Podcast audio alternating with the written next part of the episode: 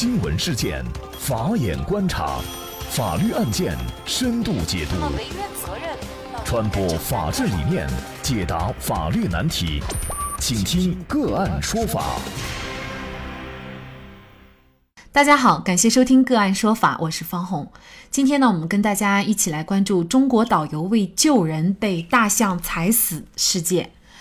早先，据媒体报道，两位游客没有听从导游和领队何永杰的提醒，擅自去和大象拍照合影，象园内的工作人员就把两名游客赶出。谁知道呢？这两位游客心有不甘，再一次跑进去，两次拉拽大象的尾巴，这一下呢就激怒了大象，于是呢就对他们紧追不舍。领队何永杰赶紧就跑上前去，把两名游客救出。不过自己呢，却被大象鼻子卷起以后重重的甩下，并且被它踩踏致死。当然了，也有消息称啊，大象并非是被拽尾巴激怒，而是突然发疯去攻击何永杰所带团的游客。那何永杰呢，也确实是为了救人被大象攻击致死。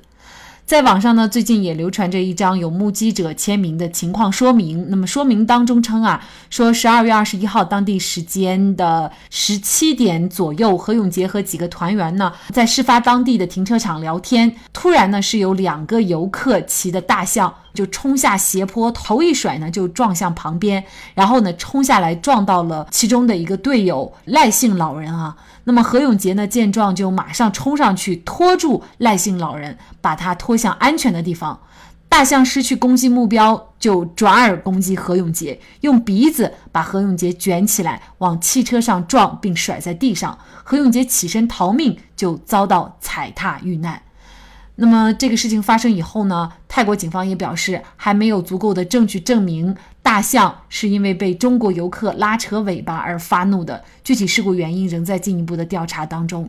这起事故当中，到底谁该为何永杰的死承担责任，又该承担多大的责任？何永杰的行为是否属于见义勇为？被救者又是否应该给予补偿？相关的法律问题，今天我们就邀请云南维珍律师事务所律师普恩浩律师和我们一起来聊一下。普律师你好。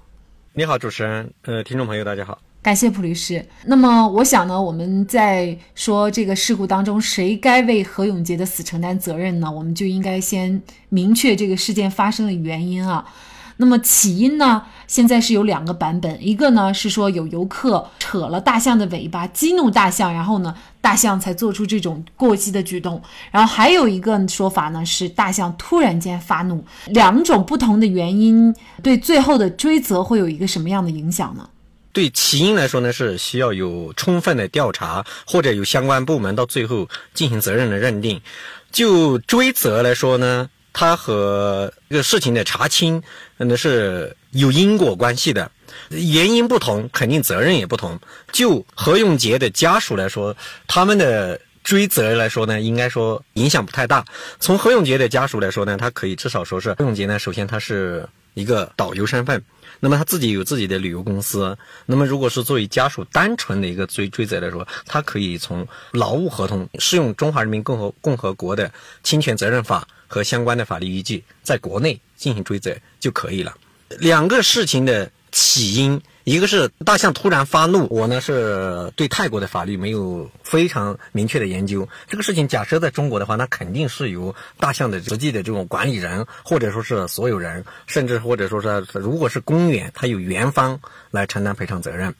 那么如果是另外一个大象是被他人扯了尾巴激怒了之后导致的，那么按照中国的这种侵权责任法，那么一样的，那么这个就激怒大象的激怒的引发的。这个人来承担赔偿责任，这个就实际侵权人，这个也是有明确的规定的。至于这个泰国的明确的这种相关的规定呢，我没有研究过，但是从法律的一些理论依据，我觉得那个出入不会太大。那但是对于最终旅行社承担完责任之后呢，他还有一个责任呢，进一步追偿的时候，那这个关系就大了。那么到底是谁实际责任人在谁？那么这个肯定是要必须要以最后查明的责任来作为。追责的依据的，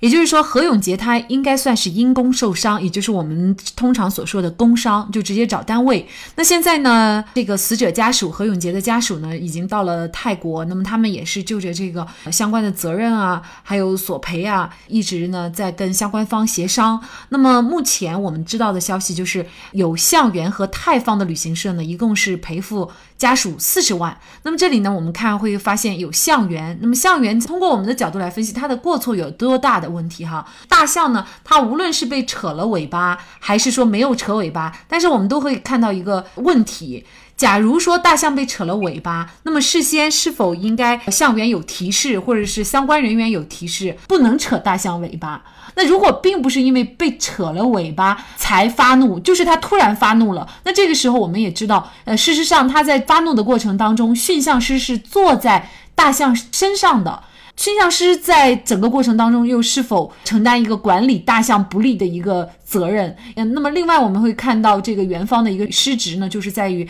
何永杰被大象踩踏以后，至少是等了半个小时才出现象园的工作人员，而且呢，当时没有一位当地的工作人员在施救，半个小时以后才给他裹走，救援上也是拖延了很长时间的。我们从这几点来分析，好像园方都有责任。那这个园方责任您怎么看呢？如果单纯就说到责任的问题，就一个侵权责任的发生，这个事件当中实际上来看了嘛，从法律上来说就有多因一果。比如有人扯了大象，突然参加这么一个责任人，但是免除不了。园方或者是驯象师他们自己的责任，只是说这在有其他的原因导致的，他可能他自己的责任会相应的减轻一部分。各个国家应该都有这样的规定的是，共同侵权人按照自己的过错责任对这个事情进行责任承担。那么，但是就是原方来说，就目前来说，我认为他是责任肯定免除不了。只是说，如果有其他人参与进来了，并不是由他直接单方面导致的这么一个责任的情况，